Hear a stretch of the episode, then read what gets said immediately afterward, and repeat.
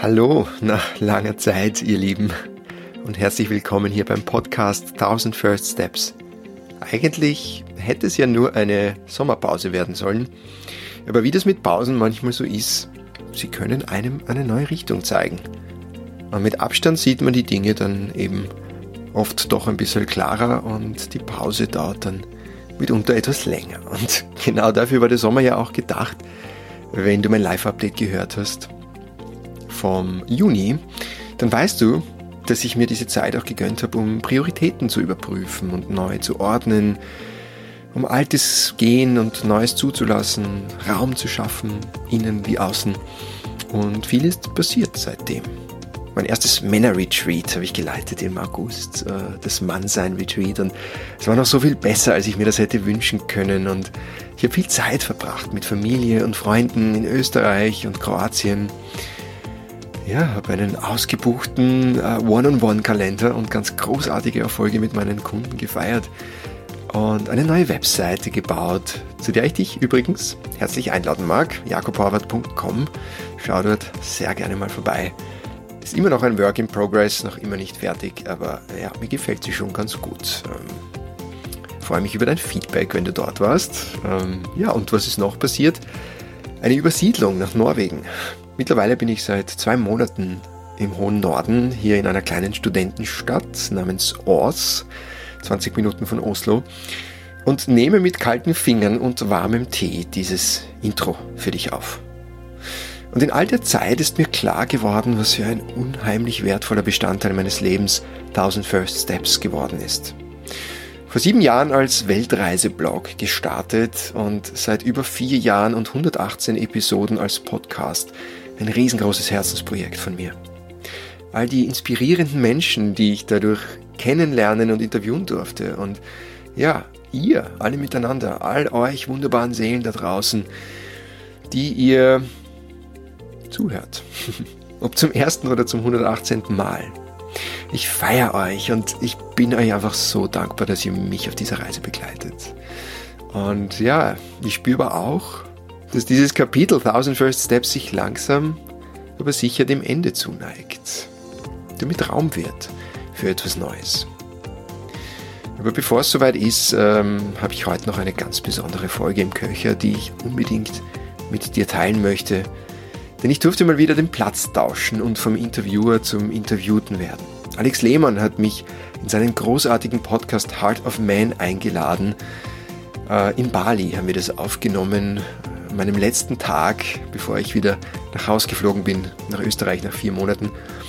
Und entstanden ist ein so tiefgründiges, ehrliches Gespräch mit unglaublich vielen Facetten und ja auch dem einen oder anderen spannenden Aspekt meiner Reise durch die Welt und durch das Leben, den du mit Sicherheit noch nirgendwo gehört hast. Wir sprechen insbesondere auch über Men's Work und welche neuen Wege wir als Männer beschreiten können, die uns in unsere Herzen führen und eine tiefere Verbindung mit uns selbst, unseren Beziehungen, unseren Communities und unserem Purpose ermöglichen.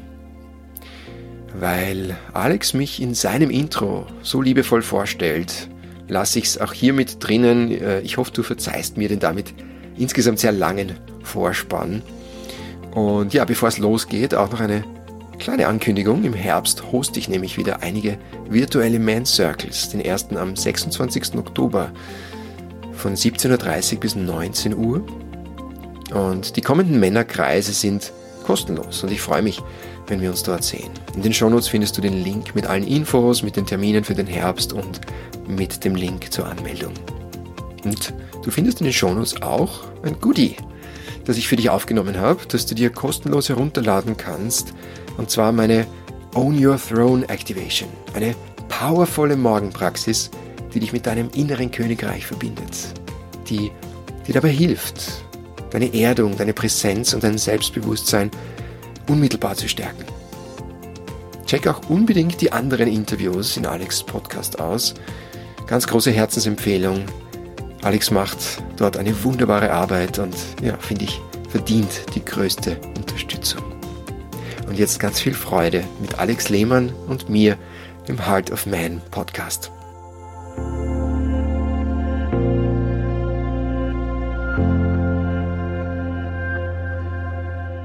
And then you realize, hey, everyone else goes through that.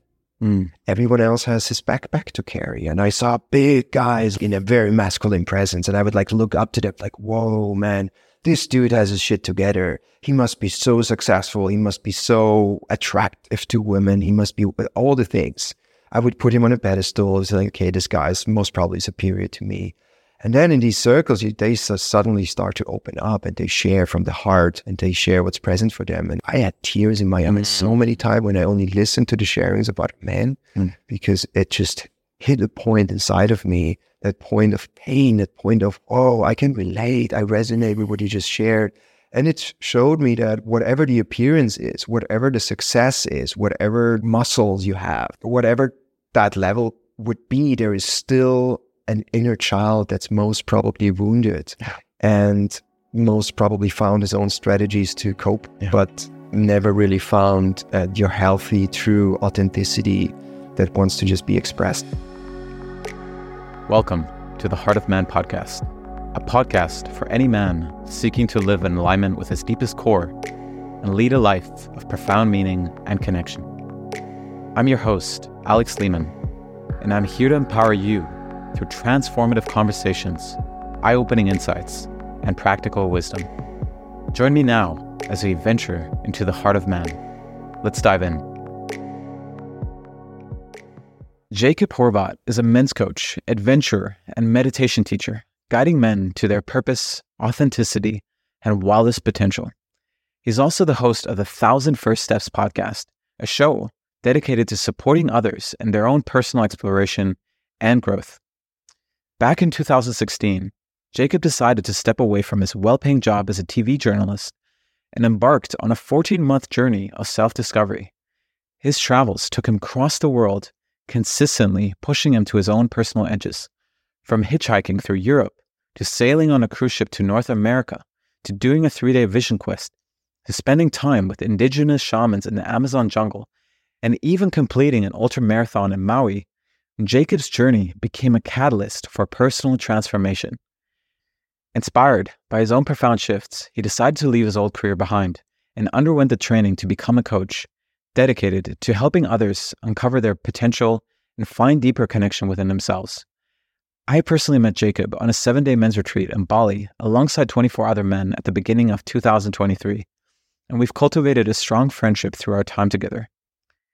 In this conversation, we specifically dive deeply into the realm of men's work, attempting to bring a deeper understanding of what it is, and we share our personal experiences of being immersed in spaces where men can come together to intentionally explore their edges.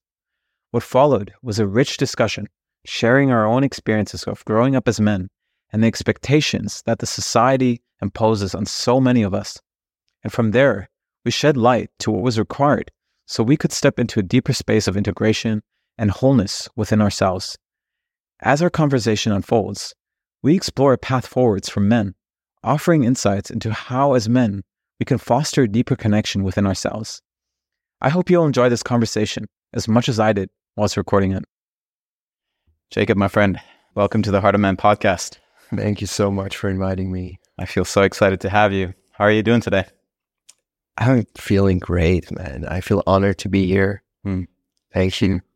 Thank I must say, yeah, you're so welcome, my friend. I must say, I've done a, a few of these interviews now, mm-hmm. and I must say that, you know, considering as well that I'm filling in a new role in my life, let's say with a podcast host, mm. there was this sense of nervousness. There was this sense of trepidation that I would always find myself in before the interview. Mm-hmm. But I must say, with you, this is the first time where I feel much more a sense of excitement, much more a sense of calmness and peace and I feel as well, it has something to do with just the energy and the presence that you exude out. So I just want to really acknowledge you here there. Thank you. Jakob, there's so much that I want to get into with you, um, so specifically around your journey, specifically around men's work, mm. and as well everything that you've seen from your lens, from your perspective of being a man. But before we start, I would just love to have a moment for you just to share with the audience. First of all, who is Jakob? Um, what are you doing in the world and how you came to do what it is that you're doing. So perhaps you want to just offer us a few moments, sure. a few minutes just to share that. A few big questions. I've been exploring those for a long time. um, who is Jakob? That's a big one. Um, Jakob is curious, really, really curious. I've been curious since my very childhood. That got me in trouble often, you know, exploring the edges, doing things you were not supposed to do. I'm sure many of us know how that feels like. And looking back at that, it's kind of the red string through my life. I have a great passion for discovering life. I feel so passionate about trying new things, uh, you know, traveling, going out there, uh, meeting new people, having conversations like this one. I could just talk for hours, you know, these kind of deep talks about life and the universe and about the meaning of life and all of that. And at the same time, I oftentimes felt um, confused on this path because the more you discover about yourself, the more you realize I don't really have a clue about what this all is really about. Right. I can just be curious and curious and curious and acknowledge that I actually don't know shit. Mm. And that was something that humbled me many times. That once, and whether that's in a spiritual practice like yoga, like I, have been teaching yoga for a few years and I'm a meditation teacher and a, a coach. And so mm. now exploring all of these fields, the, the deeper I go in it, the more I realize how many more layers there are. Or I, I don't even know how many more there are.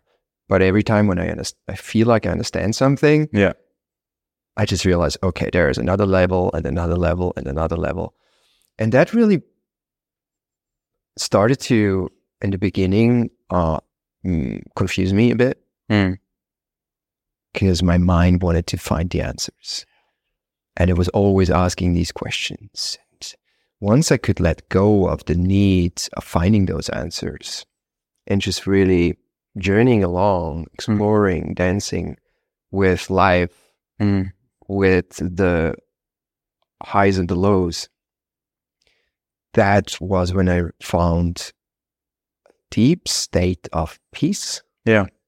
And kind of a more natural state of being hmm.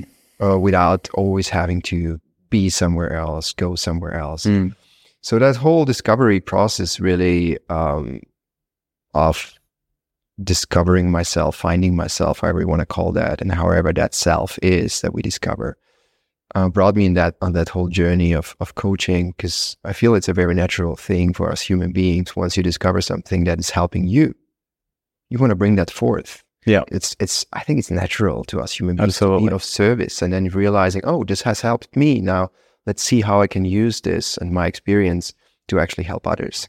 So that's a very very brief version and a very very short answer to a big big big big question thank you so much for sharing that yeah i'm hearing a number of attributes that are that seem to be an expression of just who jakob is and i've definitely seen that in you just this explorative nature the mm. curiosity that you exude out the the openness mm. right and as well how that has shaped you in your life uh, really what i found really interesting what you said as well was this I'm going to call it a quality of humility around acknowledging that you don't know the answers and actually the attempt to find all the answers can be a trap in itself, right? And that is maybe something that we can as well uh, tap into. And it sounds like you've been on a very big uh, discovery journey.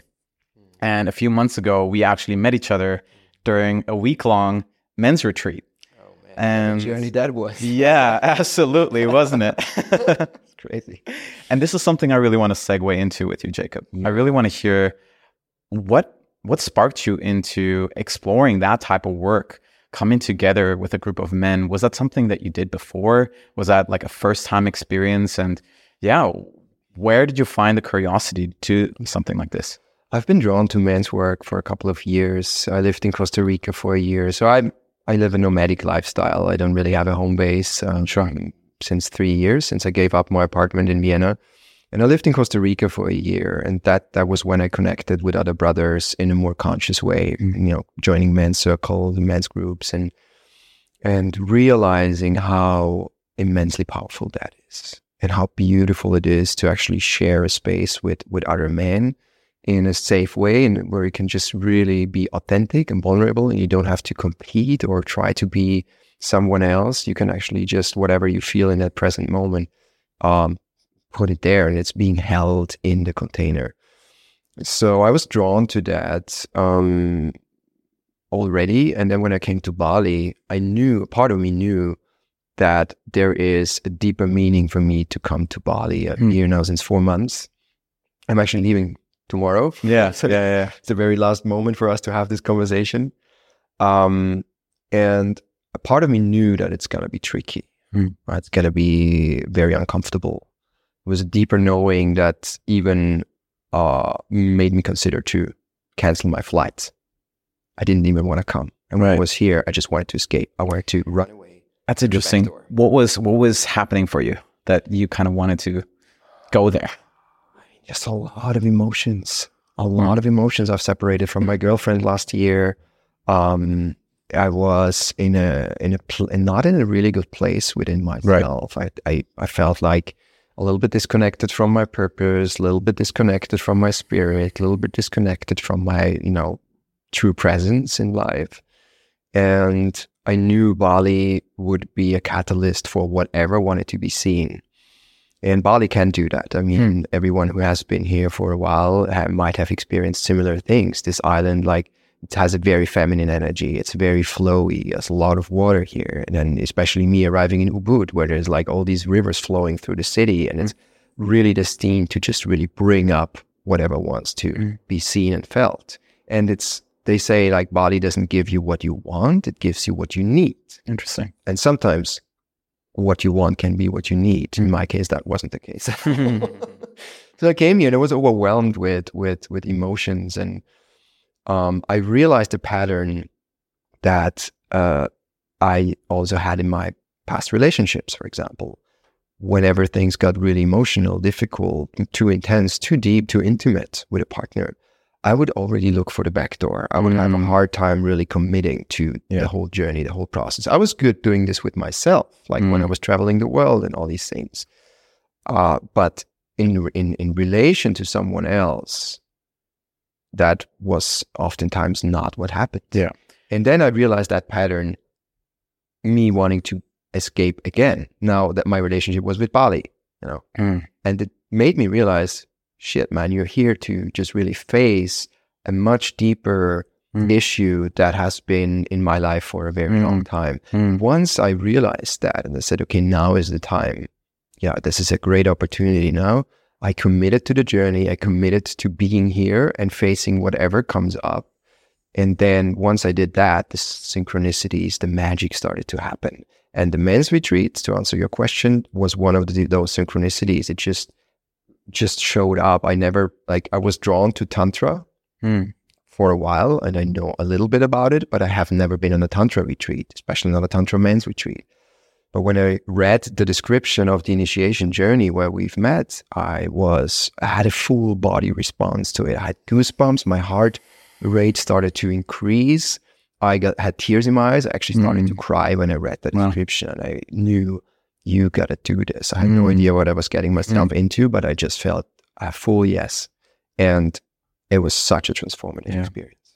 Wow, beautiful. There's so much that you um, just said there that I feel could be so valuable for us as well to go into. First of all, I imagine, you know, when you were sharing about your responses, when let's say the emotional chaos arises and how you would distance yourself, how you would avoid or withdraw I imagine that is something a lot of men can relate to. Yes. And I'm wondering, what has that journey been like for you to, um, first of all, why do you believe you would go into that experience of withdrawing? Mm-hmm. And at the same time, what has supported you in maybe starting to lean into that? Yes. So, from what I discovered for myself about these patterns and the underlying mm-hmm. issues, is that I was afraid of my own emotions mm. most of my life.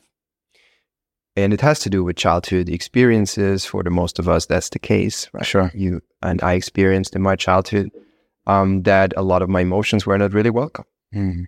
because having this explorative nature and also having a lot of fire in me, like a pitta dominance in Ayurveda, and like really having a lot of this like Aries kind of spirit of Mm. you know just being spontaneous and doing his own thing, and then it's just not a really accepted behavior. So I learned I need to be someone else um, in order to be accepted. Right. Otherwise, it would get me in trouble all the time, and it was exhausting. So I created that strategy for myself. Okay, there are certain emotions that I need to suppress, and uh, in order to be who others wanted me to be. Yeah.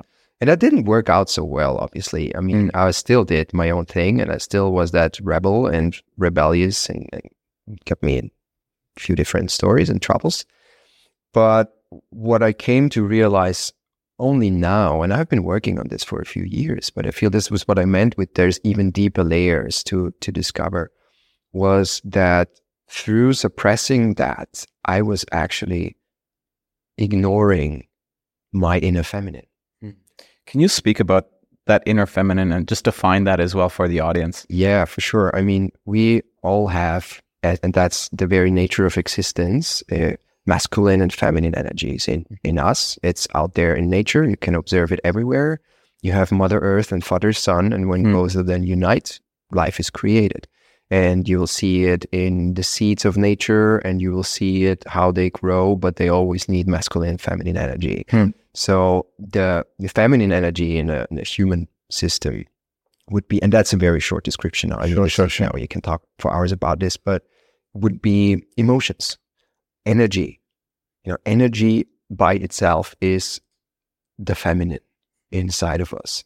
And then the masculine would be consciousness, presence, would be the space where the energy can move through. So what I realized was not that I had a bad relationship with my inner feminine, with my inner woman, with my emotions, but I had none mm. Because every time I would feel emotions like anger or rage, I was pretty good in suppressing it for the most part. And then sometimes it would just explode. Like in a relationship with my ex partner, I would just like fucking go wild. And Right. I don't even know why. Yeah. You know, and it would be completely um, exaggerated. Yep. And and so it was basically, and it helps me to look at it this way: my inner woman, my inner queen, my my emotional, uh, energetic system that was raising both hands and like waving and saying, "Hey, man, here I am. Look at me. Please look at me. I I have to say something. I have a message to deliver." And I did not hear. I was distracting myself. I was in my 20s. I would go out partying a lot, meeting a lot of women. That was my go to strategy to get Sure. validation from the outside uh, and not needing to face those kind of emotions that would arise when I would be alone. And then alcohol, drugs, you know, you name it. And up until today, I can realize some of these patterns that come back every now and then. And that for me was a game changer really to to start integrating that part of myself. And I think this is what emotions are really here uh to to tell us is to you know it's it's a signal it's it's an invitation to become more whole Mm. and as we men have never really learned to build a healthy relationship with our emotions or with our inner feminine, like for most men, if you would say, if you would ask them, what's your relationship with your inner woman, they would look at you like, What the fuck is that? fuck are you talking about? You know? Right. And that's just part of what it is. It's part of our culture, part Sure. of our societies. Nobody teaches us that. Yeah. And yet it's so fucking essential. Yeah. And this is what men's work is about, right? Mm. It's about, you know, sharing, also being in your emotions, supporting each other to feel that and actually changing, reframing that whole story, the whole narrative of men are weak when they feel emotions or Mm. express their emotions. Actually, exactly the opposite is true Mm. the more you are in tune with your emotions, the stronger you are as a man, the more you're able to hold your own, hold yourself amidst the chaos, Mm. hold your inner feminine amidst the fluidity and the chaos and the confusion and all the energies that are present. Mm. And then once you can do that, you are way more capable Yeah. of bringing that forth in a relationship with an external woman. Mm. And you would not depend on her anymore to hold your stuff.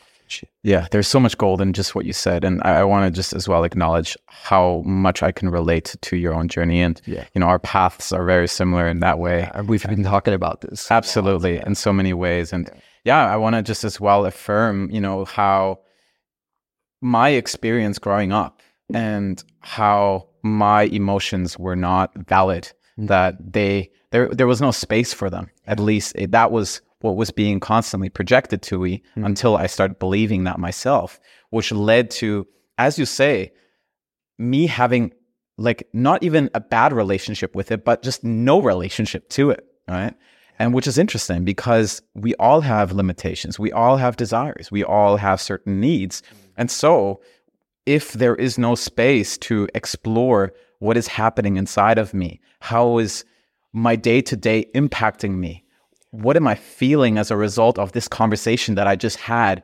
You know, if, if there is no space for that, you know, there it's it's like a, a pressure cooker that is constantly in some way um, where we're trying to keep the lid on. And at the same time, um, as you say, it will lead to these moments where you know the the lid is going to burst, and then we have these really extreme moments, and I, I can very much relate to those, right? And for us to tend to that part of us that feels, for us to tend to that part of us that may feel tender, that can, first of all, it is an expression of deep, deep courage because there can be so much fear around it, you know. But to build a certain, I'm going to say, competence over our emotional landscape, it does, first of all, give us a feeling of deeper wholeness. But then when we have that deeper integration within ourselves, we will not outsource those needs. We will not outsource what we feel like we don't have within onto our partners, which as, allows us to relate from a space with much more space in between. So I love just what you shared, and there's so much beauty in what you just shared. And I feel it comes down to some very basic uh, principles of life itself. And uh, Buddhist teachings tell us that since thousands of years, you know, that whenever you attach to the joy, the light, the love, the beauty, the, the comfort, Mm. then you are already set up for disappointment Yeah. and for uh, for pain, for suffering. And if you constantly try to avoid the shadows, the hate, Mm. the anger, the fear, then exactly that will happen too. You know, it will cause suffering. And this is what we see in the world because for some reason we have learned that it's only only a certain way or a certain energy, a certain state of being is welcome. And that's the state of being that we all kind of want, right? It's it's when we feel great, when we feel amazing, when you know everything is love and light. And that's just not what life is. I mean, it's part of it, but the shadows are equally important. It's just the other side of the coin. Mm. And and then now what what you sh- what you just shared so beautifully, and I think it was very precise and it's well on point, is when we can see the coin, like we don't identify anymore with the one or the other side. We can just see, hey, this is all of life. Mhm. And that's one of the main things about Tantra, right? Like the Tantra region, you would know much better. You have much more experience with Tantra, like really embracing all of life and not just the light, Mm. not just the love and the joy, because in order to experience love and joy and light, we need to also experience the other side. Yeah. That's just a very basic foundation of duality. And, and that's how, you know, w- world works in polarity. Mhm. And I think this problems come with the identification with one side or the other. Because you can also get trapped in your negative emotions and then you identify with them and it's just really hard to get out of them anymore. And feeling them, and this gives a new, it opens up a new dimension of experience when you just get out of the head and out of the judgmental mode and out of the, okay, this is good, this is bad, this I want, this I don't want, mm-hmm. and this I will pursue and this I build resistance to, which just takes up a lot of energy. Then you can just go into the body and do exactly what you just said. To feel, okay, what's present right now? What's alive? Mm. How is aliveness expressing itself Mhm. in this very moment through my body? Sure. And suddenly it becomes, can even become an adventure. It become, it can become a journey of curiosity, exploring that inner, inner world Mm. that's present right now. And sooner or later, and sure enough, it'll just dissolve by itself Mm. because it's energy moving, it's energy flowing. It's that feminine that's that's creating some chaos in that moment. It's okay, and then it will it will disappear by itself. Yeah. and we don't have to identify with the drama. Yeah, I believe there's some incredible value in just what you said. And what it what arises for me is as well this idea of building a relationship to pain, building a relationship to discomfort. And what I see with many men Mm. that I work with is that there is such an avoidance of pain because often there isn't I'm going to say the skill and the competence to know how to deal with it, which brings us the mm. avoidance of pain brings us into a pursuit of pleasure.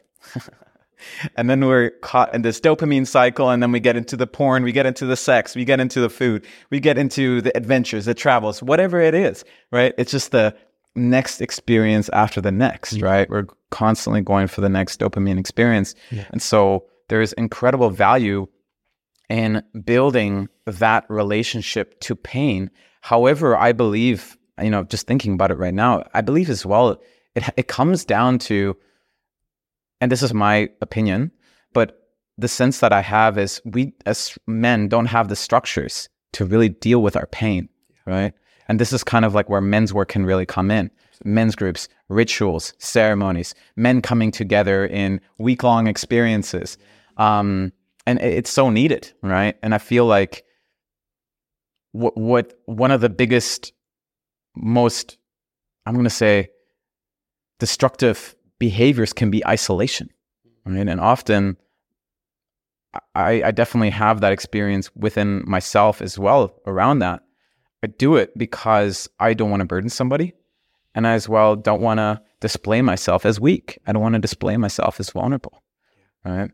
Perhaps this could be a really good segue for us to go into your relationship with men, you know, and how starting to go into these co- containers consciously around being with other men, how that may have changed your perception of men and how it may have as well been before you started to get into this work. Yeah. Um. So here's the thing: as men, we are like n- not really having that relationship with our emotions. Mm. We don't have that relationship with our heart, Mm. and that means we don't have a relationship with a big part of ourselves that leads to we just don't really know who we are, Mm. which then leads to the other question: Why am I here? Mm. What's what's the meaning of it all? Sure. You know, what is this all about? Like it's all suffering, and and as you said, the separation is a big part. Suicidal rates are increasing, like crazy in the, in, only in the past years, especially especially amongst men. Mm. And that is because we feel more and more separated from ourselves, first and foremost. And as a result of this, also from others, from our partners, from like in our relationship. If, if you don't have a healthy relationship to your emotions, how can you be empathetic with your partner? How can you feel her and her needs and what she really needs that moment? How can you even bring up and force that energy to to just you know hold space for her if you're just caught up in your own shit all the time Yeah. because you're just not able to hold yourself to be present with what's here for you and then you distract yourself as you said with porn or with you know drugs and substances and so many ways to distract ourselves nowadays it's like so easy and the instant gratification is right here um, and then what man's work did for me and what being with other brothers did for me was it eventually opened up a whole new possibility of seeing myself Mm. because I thought for a very long time that I would be alone with this, Mm. you know, and that it's not okay to feel a certain way as a man because this is what our culture is in, in most part of westernized uh, parts of the world tell us, you know, as a man, you got to be this way or that way. And you can't be that way because then you're weak and you need to be competitive and you need to be, you know, very, very focused and, and, and success driven and you have, need to have your status and your big car and all these things. And once I realized, hey, almost everyone else, every other man that I met, like on on this like more conscious level, let's say, what do I mean by that? Is you know being more aware of one's emotions, actually being able to talk about your emotions in a circle, for example, just feeling your emotions. Many men don't even feel it. I work with men in my coachings, and oftentimes we would start off with just really starting the first one, two, three sessions, even to enhance and and uh, activate that inner potential of just really feeling what is here. Yeah. They are just numb. Oftentimes, when I ask him what's present right now, and say, I don't know, and then in the head all the time, circling around. I think it's that. I think it's that, and it's like get out of your head, get into your body, and we do embodiment practices and all of that thing, and then eventually, those things will start to appear, or they are there anyways. But then you will you'll be able to feel them. So when I interact with men on that level and our, you know, the conversations we had and, and the way we interacted with each other, you and I, and also in the men's retreat, is is a very, very high level of emotional awareness, Mm. basically. And then you realize, hey, everyone else goes through that. Mm. Everyone else has his backpack to carry. And I saw big guys like very like in a very masculine presence. And I would like to look up to them like, whoa, man, this dude has his shit together. He must be so successful. He must be so attractive to women. He must be all the things. I would put him on a pedestal. It's like, okay, this guy's most probably superior to me. And then in these circles, they suddenly start to open up and they share from the heart and they share what's present for them. And then, like, I had tears in my eyes so many times when I only listened to the sharings about men Mm. because it just hit a point inside of me that point of pain, that point of, oh, I can relate. I resonate with what you just shared. And it showed me that whatever the appearance is, whatever the success is, whatever the you know, muscles you have, be that mental muscles or physical muscles or, you know, financial muscles, uh, whatever that level would be, there is still an inner child that's most probably wounded and most probably found his own strategies to cope, Yeah. but never really found uh, your healthy, true authenticity that wants to just be expressed in this Mm. beautiful life of ours, right? And that connecting on this very deep level has changed my life really because suddenly I see my own issues as as, as a part of the whole and not just shit that I have to deal with. I love hearing how valuable these experiences were for you. And uh, it's, yeah, it feels really important for me to get into this and maybe open the door for some men who have never explored this work. It really sounds like you were able to step out of the framework that you were given around who to be as a man and how to be as a man.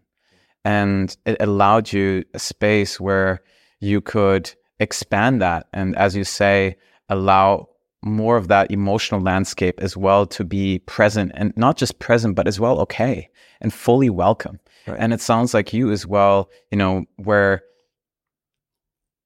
you would perhaps project certain attributes to a certain man that you would see in the space, and then you would recognize, shit, this guy is just as human as I am.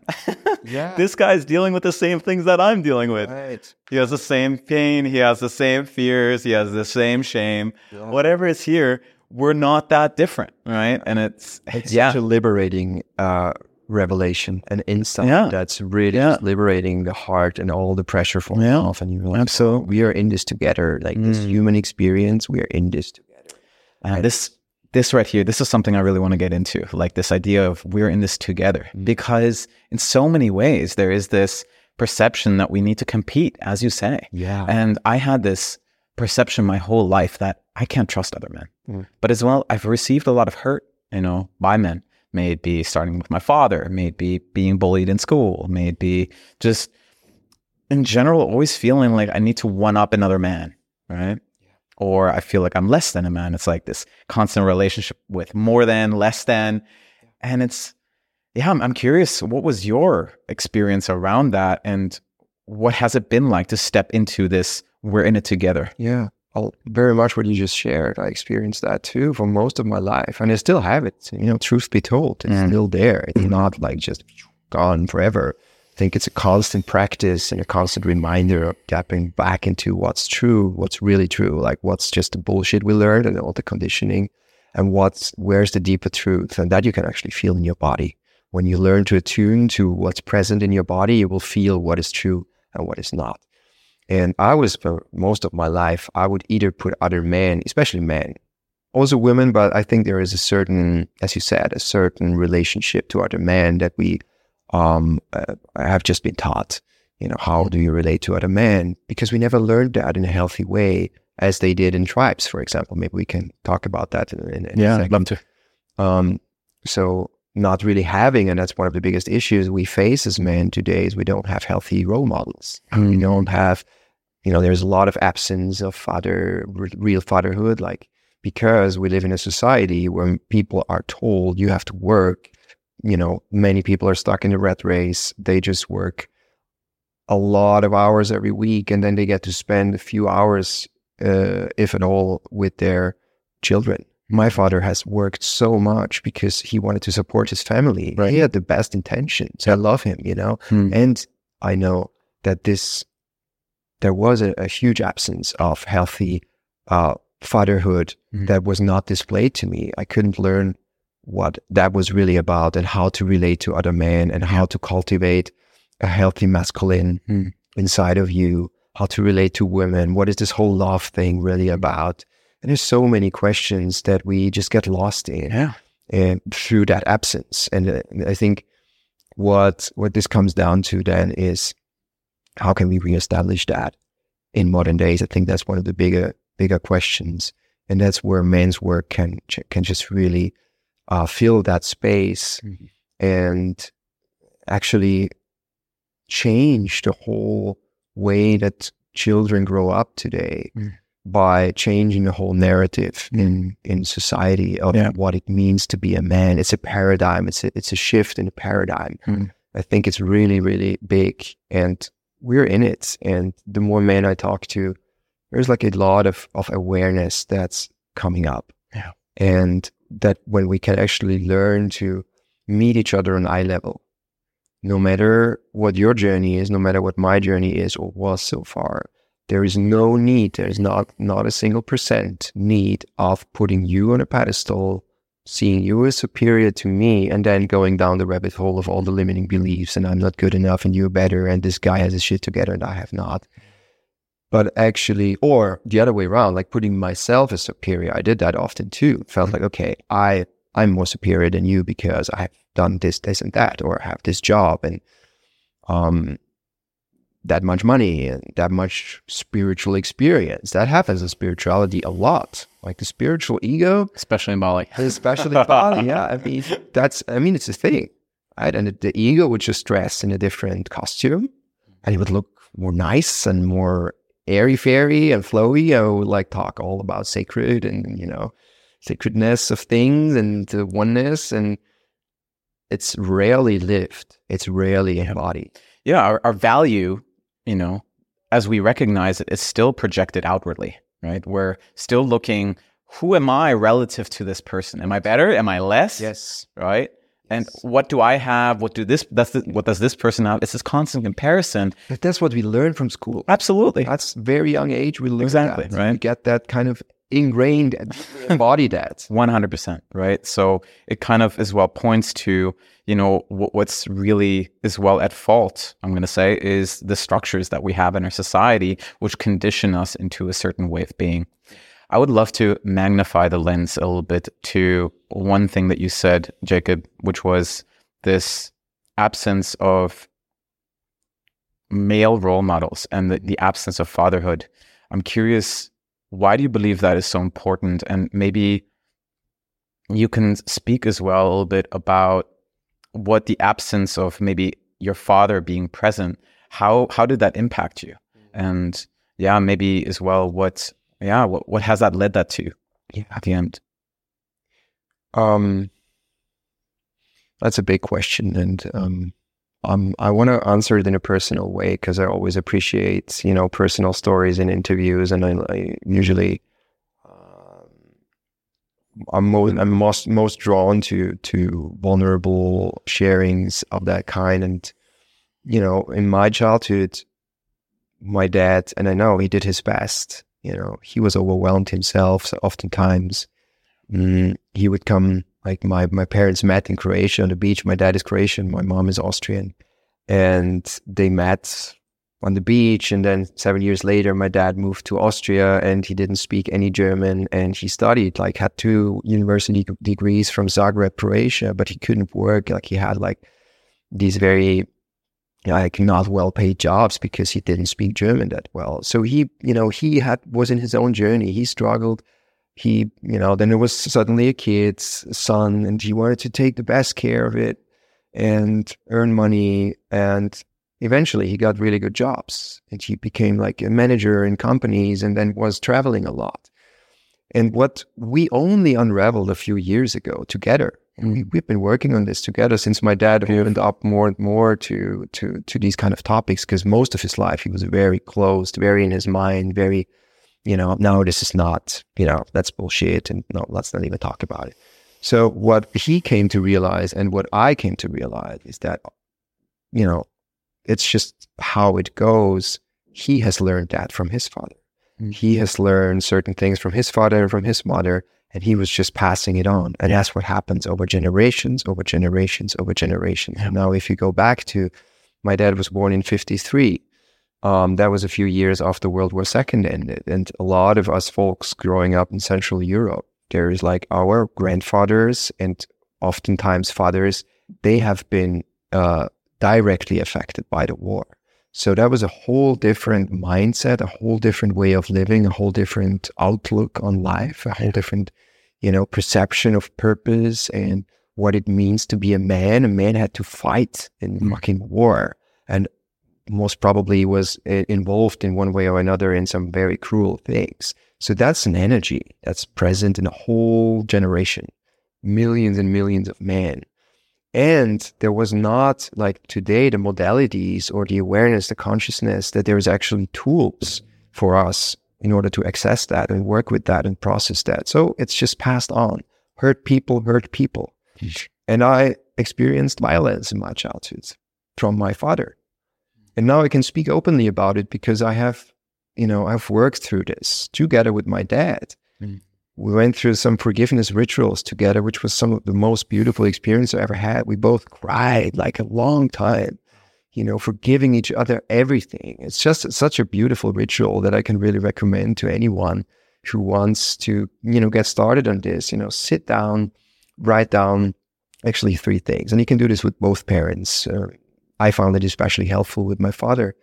And the first thing you write down is actually not what am I forgiving you? So, you know, all the bad things that you did as my father.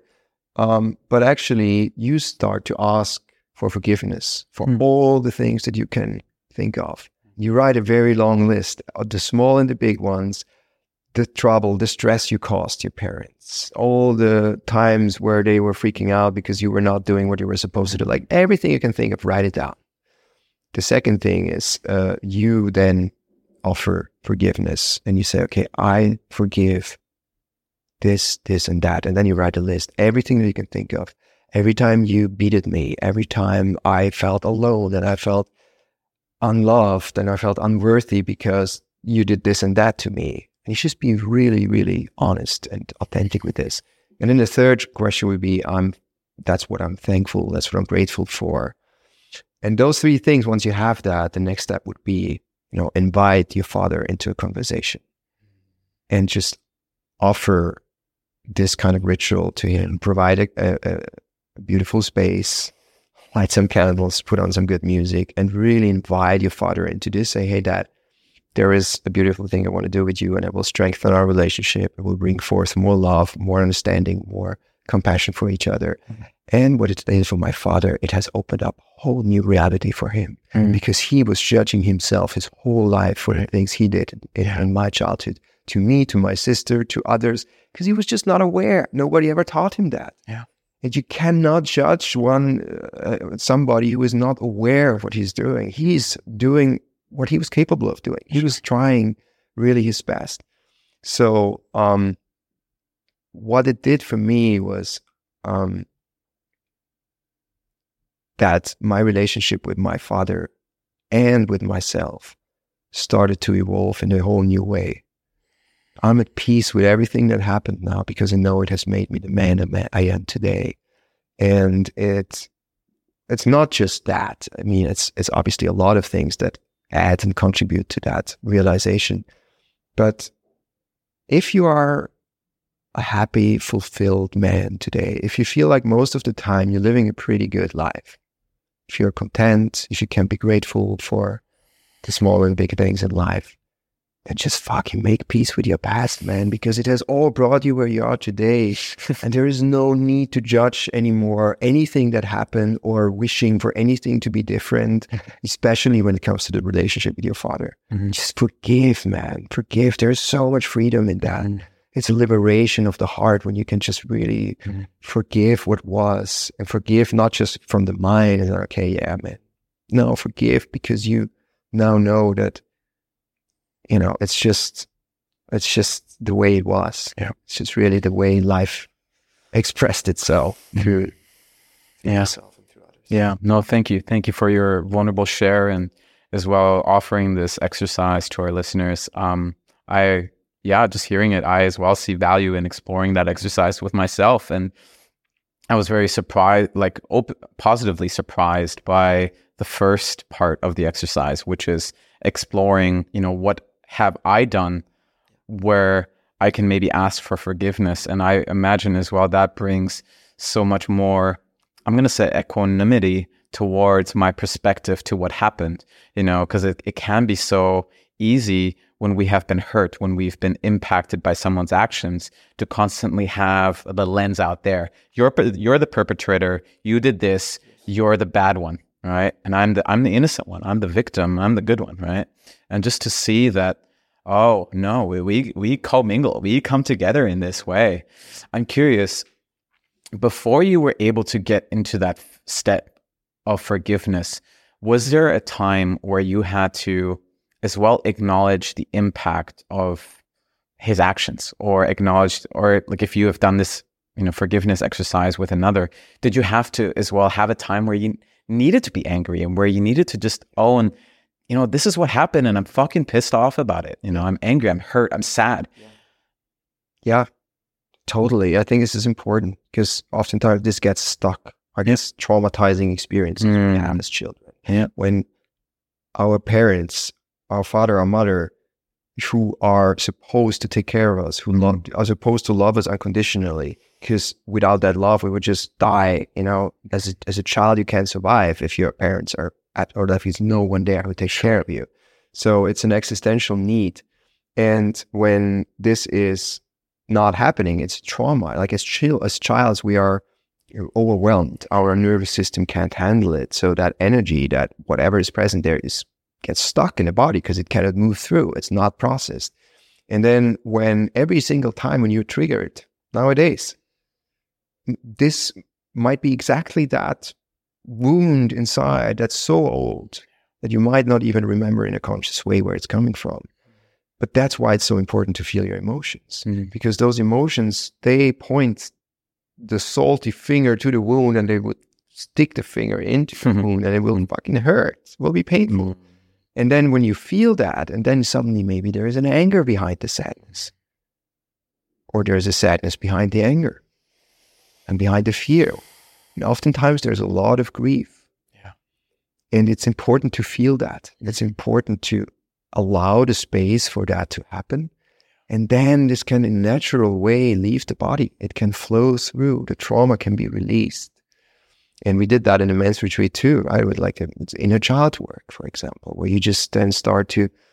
I do this in my coachings, which is such oftentimes such a powerful um, technique to to guide people back into the childhood, into that energy they felt back then, into the sadness, into the grief. Can you describe the process around that? What that what that looks like?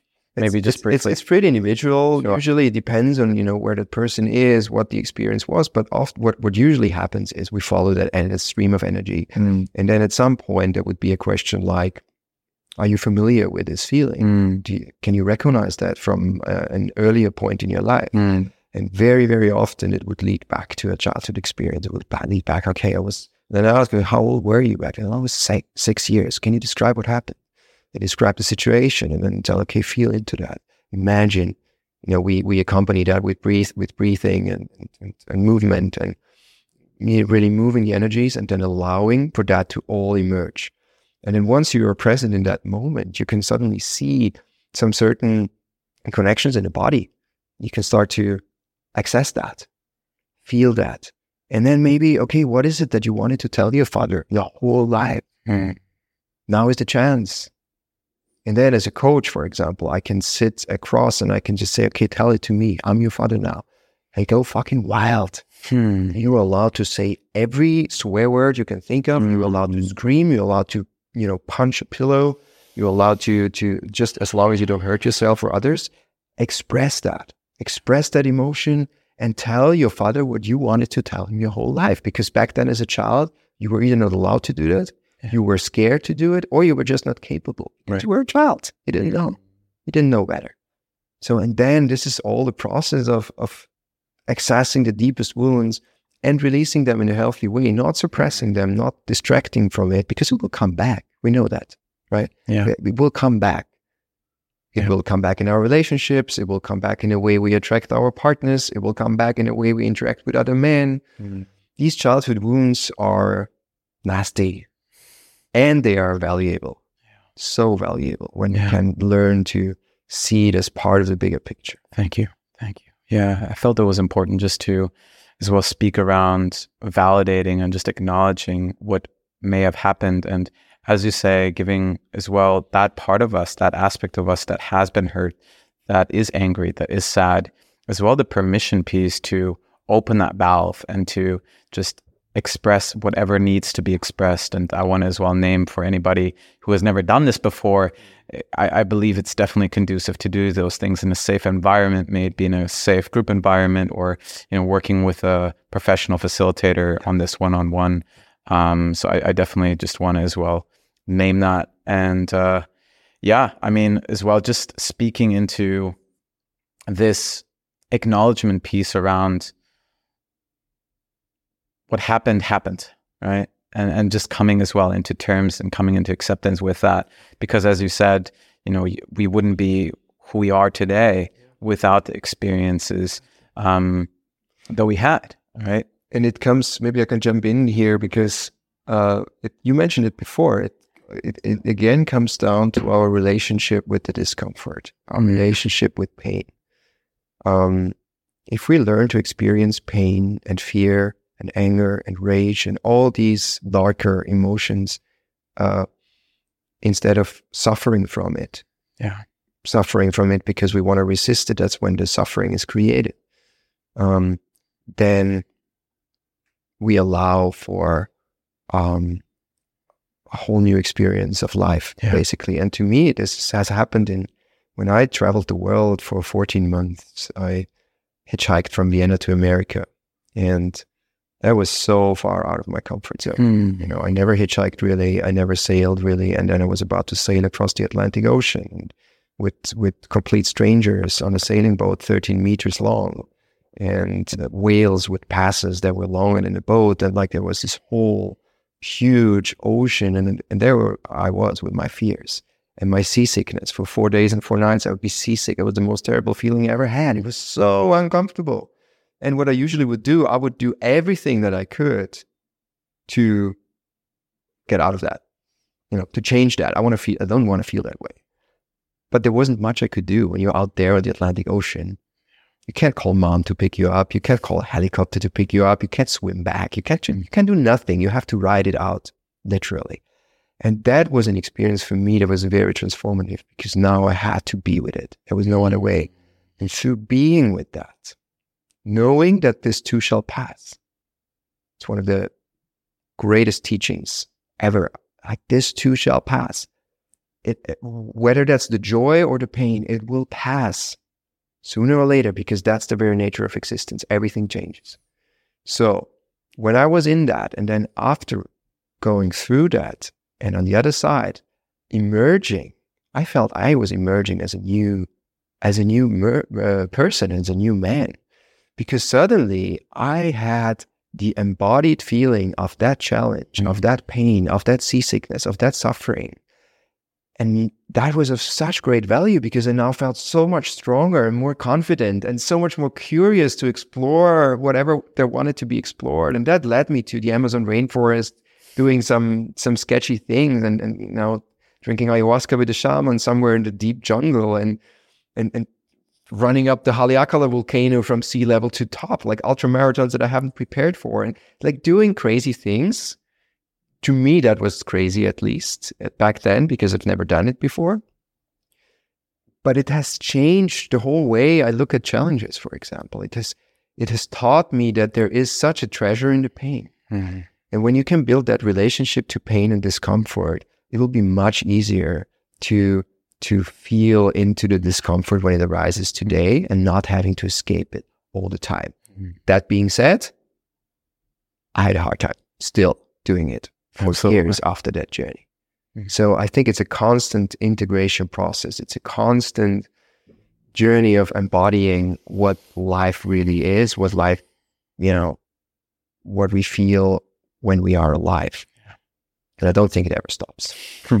Jakob, thank you so much. You know, I, I feel there's so much richness in your personal journey. And thank you as well for sharing again this journey that you had with the seasickness. I remember when we met um, a few weeks back and you shared that story with me the first time, I just noticed the richness and um, the teachings that are behind that.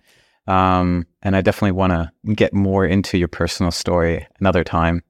Um, and I want to just as well emphasize this this value of exploring discomfort, exploring pain, exploring challenge. Mm. You know, I've I've really been diving into psychology and human development for a while, specifically how it is for men. And one thing that I'm really fi- uh, finding for myself is that men thrive in challenge, right? And as you say, um, when we can lean into challenges and when we can come to the other side of those challenges it gives us this feeling of confidence. And it gives us as well a feeling of competence, meaning that we feel like we can do hard things, right? And it led to all these, you know, awesome, crazy, hard things that you did with your own life. And so, yeah, perhaps that is just a moment where we can emphasize the importance around pain. Yeah. And adding to what you just said, ultimately,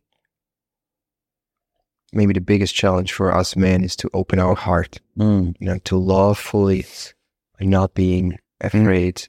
to be hurt yeah. heartbroken Thank in you. this whole thing. Because this is what you can do all the hard and crazy things, and oftentimes that can be a distraction too, which sure. certainly was for me. Yeah unconsciously. I didn't know. I just tried. To me, that was a, a an access point. There was a, an entrance into spirituality, basically. Like right. seeking the adventure in the outside has led me to to to explore the adventures in the inside. Well, that's different for anyone, but I think ultimately, what it comes down to, and I realized that pattern in my own relationships. Oftentimes, I was just scared as fuck to be hurt. That's why I closed mm-hmm. my heart. That's why I was not able to fully give and receive love, the love of my partners. I, I was backing out. And, and I think ultimately that's the whole journey of life is how can we love this more fully? How can we bring forth love? And that's different for anyone. Yeah. But I think this is what, what the ultimate um, purpose mm. is of all of that. And perhaps this is something that we can go into just to as well to have a few minutes to explore this together. Um, exploring a pathway forwards for men of how to get to that place mm-hmm. and as well feel safe enough to do it. Because I, I imagine most, there's a reason why most men don't open their hearts. Yeah. Often it is because they have this perception that it's not safe, right. whether it's real that it's not safe or it's a perceived, you know, experience that it's not safe, but it is actually, right? So let's perhaps we can just offer, you know, 10 to 15 minutes where we can just explore a pathway forwards for men. What what do you believe is needed for the modern man today? And um, how can he go on this path of opening his heart? Yeah. A great question. Uh, I love to dive deeper into this and love also to hear your, you know, uh, your take on it sure. and your sharings.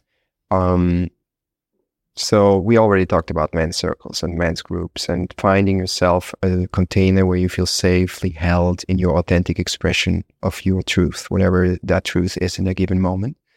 Very, very essential.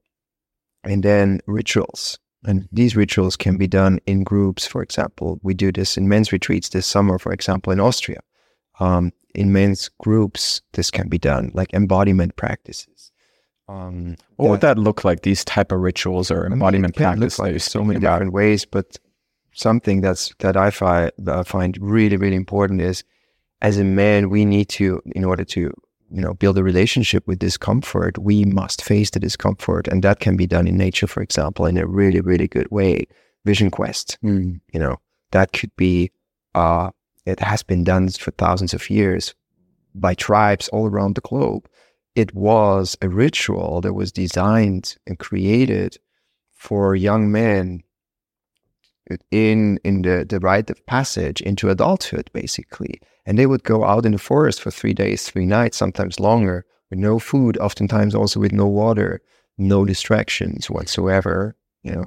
And just be with everything in nature. Face the fear of being alone in the forest. Face the darkness. Face everything that comes up. Just be with it it's such a powerful ritual it's so powerful i've done this in tenerife on my world trip and yeah so scary and it was so powerful. It was amazingly powerful. It was my preparation for my Atlantic crossing, basically, because I was now, and you have the, the, the, the you know, weirdest dreams and, and, like these weird environments. And then it's, it shows you something. It, it can really show you something. I heard people sharing that they had suddenly appear great visions for their life. I talked to men. I just interviewed a beautiful man uh, from my own podcast two days ago and part of his involvement as a man was spending extended amounts of time, whole summer, completely in solitude in nature.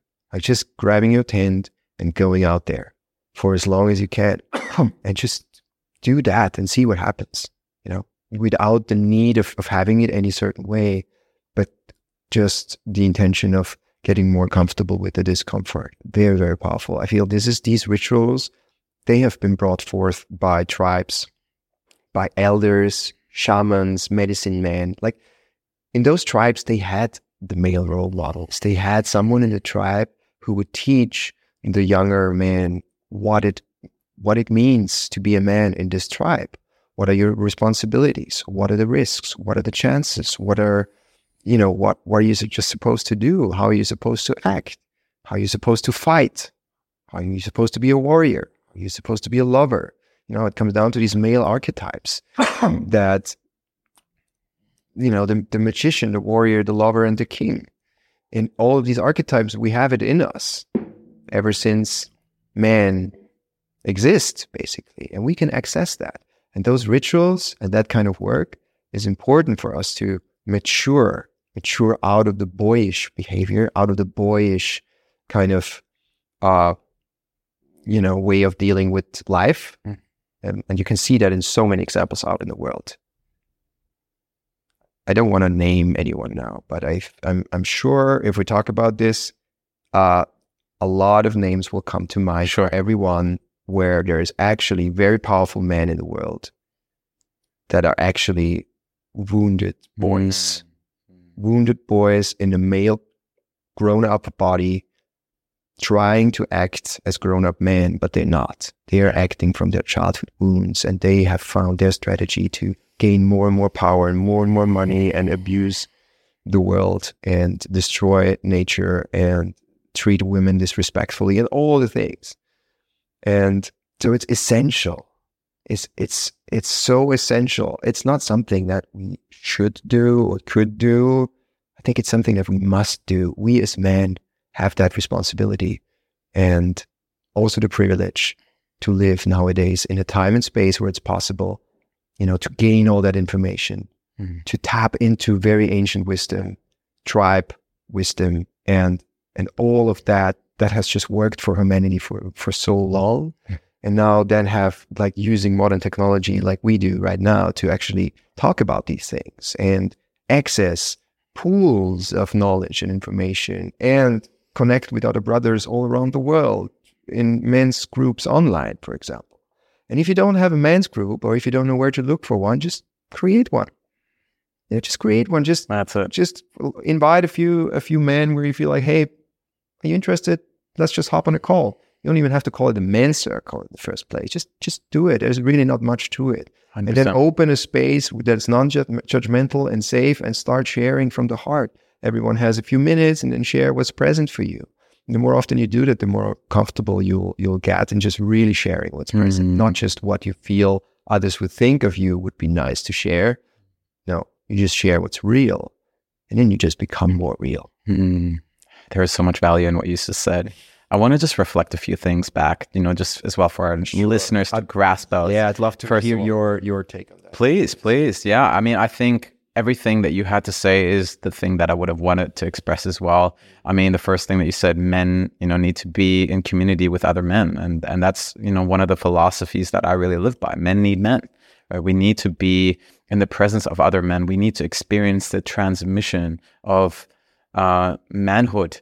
And, and as well, we learn through embodiment. We learn through the transmission of other men. We need male role models, right? There is an absence of elderhood that is present. There is an absence of mentorship that is present. So, where can we find those mentors? Where can we find those elders that we look up to, that we aspire perhaps to be, or maybe there are certain qualities that we aspire from that person? Because without that vision, we don't necessarily know where we're going, right? So, I believe there's so much value in exploring that. You spoke of the value of ritual. You explored rites of passage. And what they really point to for me is having an experience where we can tap into um, our own state of powerlessness in a conscious way, right? You know, and and there's all kinds of rituals. Ultimately, they're about stretching our capacity to such a degree where we break, let's say, physically or in a, a part of our psyche, and that need to break, that need to be humbled, is so necessary because without it, we will not recognize that there is something bigger that we're in relationship with that is holding us, right? That we have no ability to meet with its power. And so we have to be humbled by it so we can then be of service to it and be in connection with it. So any practices that allow us to connect to that essence, whatever you want to call it, right? Practices that connect us to our essence, practices that connect us to nature, practices that connect us to community. Those I really believe are really necessary. And as well, speaking into the value of this modern technology, which allows us to as well learn about these things.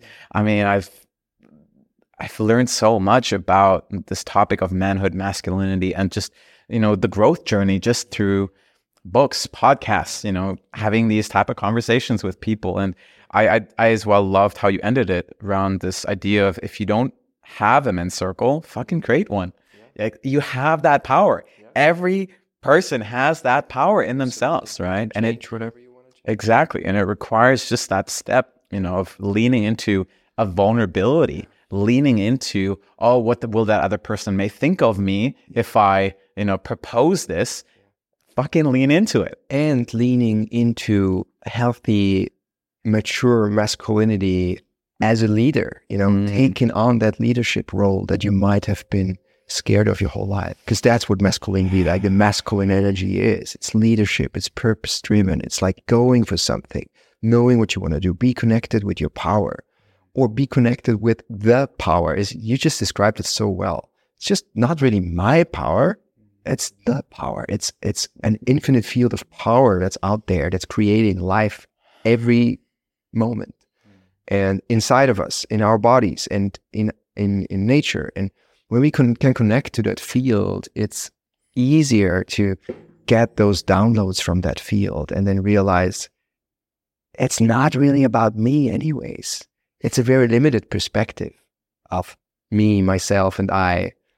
And to to do what you just shared so beautifully and, and see the bigger picture, that is when a, a true purpose emerges and when true power can be actually activated inside of you. And then that power will flow through you, the divine essence, you Mm. know, that's this beautiful life force energy that's if everything's aligned in the body, if you take good care of your body, mind, your spirit, your emotions, your heart, if if if energy can flow through, and breathwork is a great modality for that, right? And then energy work and yoga and meditation.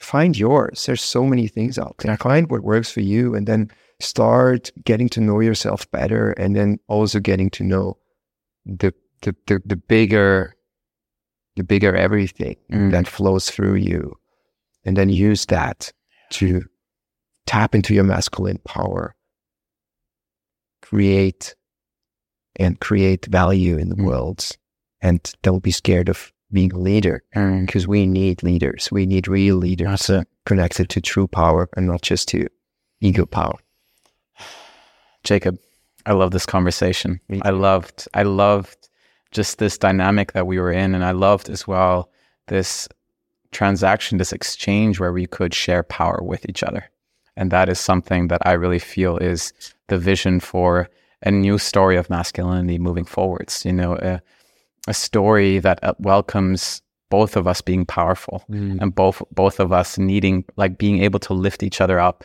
right? So thank you. Thank you for your presence. Thank you for thank your you love so and much. everything. Thank you so much, brother. I feel so expanded and empowered too through this conversation.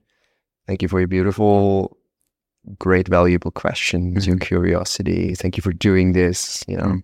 putting in the effort and the work to to create value through your podcast and your work and everything you do. I, I appreciate you, brother. Thank you for the invite. So openly received, my friend. I want to leave with a parting question. You spoke about this idea of, or you spoke about evoking the part in a man that allows himself to open his heart. What do you believe is one thing that a man can do today? Or what is that message that you would like to give to that man, maybe in two to three sentences around um, maybe his desire of opening his heart? Maybe, yeah, So, whatever you experience today, ask yourself two questions What is this here to teach me? What would love do right now? And oftentimes, this is all you need. Because what is this here to teach me opens up the possibility for this happens for a reason. And I'm yet to discover that reason. That question opens that up, that space. And the other question, what would love do right now, is bringing you in touch with your deepest longing for harmony, balance, and peace.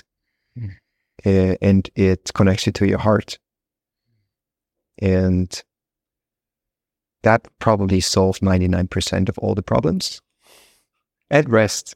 Chill the fuck out rest. Just oftentimes we're just so overwhelmed and stressed out. And if you Mm. can just rest and be more at peace, then a lot of the issues will just dissolve oftentimes by themselves. some very valuable parting words. Where can our listeners find you, Jakob? Where can our listeners find you online, Jakob? Um, I'm pretty active on Instagram All right. at jakob.horvat. Might put the link in the show notes because I don't want to spell it. I'll make sh- I'll make sure to do that. And on my website, jakobhorvat.com, I offer retreats, uh, one-on-one coachings, group coachings, especially men's work, men's coachings. Awesome. Yep. Um, And my podcast, Mhm. Thousand First Steps.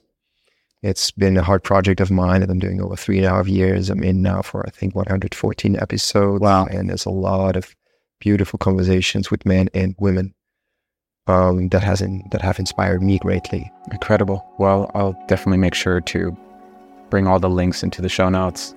And for all the listeners, thank you for listening to this conversation. And until next time, much love. Thank you for listening to this episode. Your time and attention is truly appreciated. If you enjoyed the show, make sure to subscribe to stay tuned for my upcoming episodes. And in case you know somebody who would find this episode helpful, I encourage you to pay it forward. Finally, if you've personally been receiving value from the show, one way you're able to support this podcast is by leaving a five star rating and a written review on Apple Podcasts or Spotify. Not only does this help more people find the show, but it also supports me in bringing more incredible guests on for the future. I'm your host, Alex Lehmann, and until next time, signing off.